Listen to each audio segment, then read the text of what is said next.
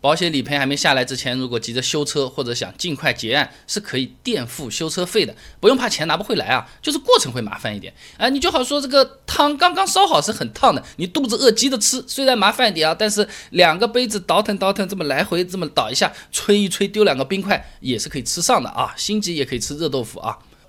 那么这里有一个需要注意的情况啊，就是有些状态下是可以直接赔不用垫付的啊。第一。赔偿金额小是可以走快速理赔的，你小小的刮蹭，保险跟杠上面就直这么一条，双方损失都在交强险的两千元赔付之内呢，走交强险快速理赔，哎，就是你用交强险赔我，我用交强险赔你，互相一赔，这样的赔偿金下来速度很快的，当场就能拿到钱，也不需要垫付的，而且不算商业险出险，这个对来年保费影响很小的，本来就是小事，交强险互相这一赔结束，哎，你好我好大家好，大家好才是真的好啊。那么大保险公司投保一般呢也是不用垫付的。虽然保费可能会贵一点，但是大保险公司实力雄厚，合作维修点多，一般都是有直赔服务的。意思呢，就是你要去他保险公司合作的这个维修点定损之后先修车，最终产生的费用呢，保险公司直接和维修点算了，就不用我们这个账户了，省事省心啊。现在有些品牌手机 APP 上一搞，五千块以内也都能搞定啊。那么相反的呢，保险公司小一点的话呢，它就更依靠更低的保费价格，更多的促销活动来吸引用户了。这就是我们经常说的，哎，这一样的条款。怎么保险公司价格不一样？哎，我这家服务好，这个就叫服务啊。就好比你去苹果直营店买个苹果手机，价格要贵一点的，但是有全套保修服务的，跑到这个漂亮的大玻璃房里面，还有人跟你说你好啊，有没有要不要教你点什么东西的？你甚至是手机上有些软件不会用，iPad 想要自己编视频，可以报名参加那个班来学，他帮你教会的。那外面数码店显然就不会有这种人来教你这种东西的，那么价格也给你便宜一点。那我们先不说水货，同样是行货，也会有这样的情况啊。一个服务好，一个呢价格便宜。那如果确实有这方面的这种顾虑，选择保险公司之前你就问清楚，不要单纯从保费便宜的角度来选。就好像我们淘宝买东西，不能只看价格，也要看评价，还有现在也要问一句，支不支持七天包退啊？你拆开来之后能不能退呀？退了运费到底是算谁的？问问清楚嘛，对不对？那么刚才讲的是正常流程，你不是特别急，你要是十万火急，今天就要把车子给开走，那着急的话呢，你的确是可以垫付的，但是要走正规流程啊。那即使我们是全责方，也没有哪条法律规定我们一定要给对方垫付修车费的啊。但如果真的急着用车，呃，尽快了结，啊，别吵了，我有我有个两百万的生意要谈的，你还是可以选择垫付维修费的，要注意按照正规流程来走啊。那么。首先，事故报警之后，一定要拿到交警出具的交通事故认定书这张纸啊，里面呢，它包含了有事故的来龙去脉、当事人、事故责任人认定等等内容，相当于确实发生了这么个事儿，到底是谁负责责任，到底是谁赔谁，赔一点什么部位、什么东西啊，这全部都要写在这个上面。交警口头的责任认定是不顶用的，没有这个保险公司是可以拒绝理赔的。就好像你把我打了一顿，你要我赔医药费，那我说你是张三打的呢，还是李四打的，还是我打完你之后你自己被砖头绊了一跤，自己脸拍在窨井盖上了吗？呵呵呵，那为什么一定要我来赔呢？那我医院里面这个东西拿出来，我这个定责单上面这个东西拿出来，那才能赔啊。那么如果是对方全责。最好向对方索要保单号，这样以后能找得到人啊，找不到人还能找到保险公司啊。你把我苹果手机砸坏了，你说你要回家拿钱赔我，可以的。你把手机号码告诉我，你把你身份证让我拍个照片，差不多就这意思啊。那车子撞了之后呢？保险公司会有专门的人来对车辆的损失进行估算的啊，哎，然后开个什么东西呢？机动车保险车辆损失情况确认书，哎，这张纸就是我们常说的定损单啊，或者叫做定损。如果没有经过定损，随便找家修修掉。金额不确定，保险公司也是会拒赔的。就好比嘛，你这个皮夹被偷了嘛，你说我皮夹里面有五百块钱，谁知道你皮夹里有五百块钱还是五十块钱？你总得有个证据说明你偷了那个皮夹，皮夹里面还有五百块钱，而不是五块，不是五毛，对吧？那这个东西就要用到这个定损单啊。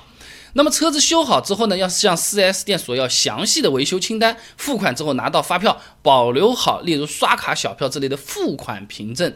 哎，之后这些都是我们用来向保险公司报销可能用到的啊。一般呢，这几样资料拿在手上呢，就不怕之后拿不到钱了。啊，就好像手里握着支票一样，随时找保险公司找，或者是找对方兑现一下好了。垫付后对方耍赖。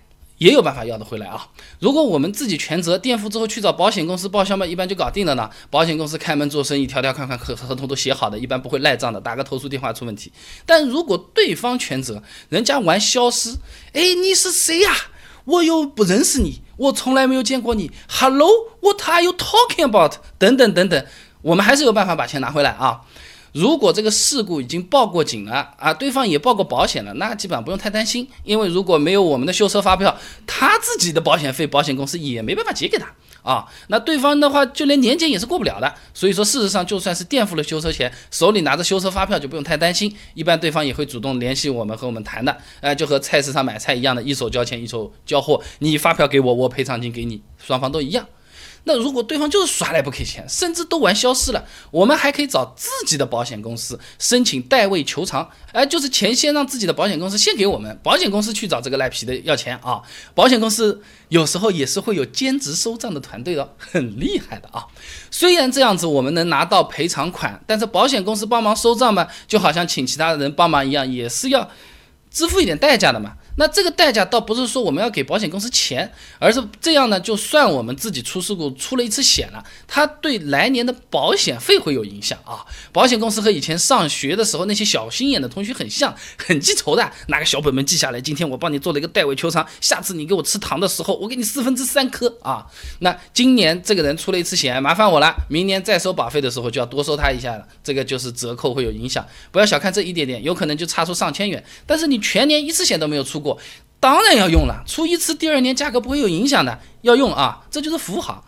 那还有一种情况呢，可以找对方的保险公司要钱。那根据保险法第六十五条规定，如果确实是对方全责，而且对方怠于请求，也就是说对方做缩头乌龟，不理你也不理保险公司，也不去走流程，我们就可以直接向对方的保险公司申请赔钱。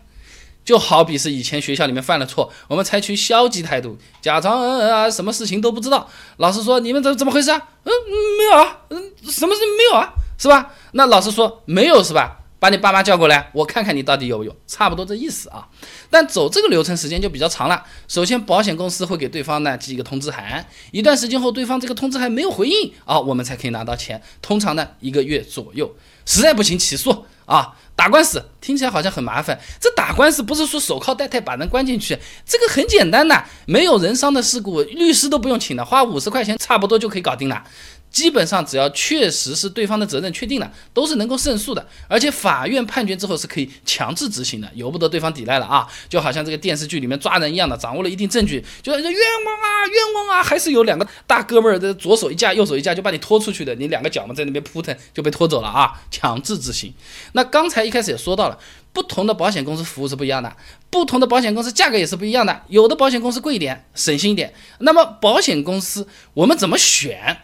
最有名的人保、平安、太平洋都说自己是大保险公司，价格也都差不多。那我到底买哪家保险公司？也不是说免费赔钱呢。出一次险，第二年买的时候就要交更多钱。那么到底交多少钱？而有时候我小高小差，是不是可以私了？这个多少钱很重要。七百能不能私了？一千二能不能私了？我给你算出来了。关注微信公众号“备胎说车”，回复关键词“保险”就可以看到了。那我这个公众号呢，每天都会给你一段汽车使用小干货，文字版、音频版、视频版都有，你可以挑自己喜欢的啊。那保险，我这个公司怎么选？保险我是私了还是走正规的流程？人家不还钱，除了刚才说的那些办法，有没有更巧妙的绝招？关注微信公众号“备胎说车”，回复关键词“保险”就可以了。备胎说车，等你来玩哦。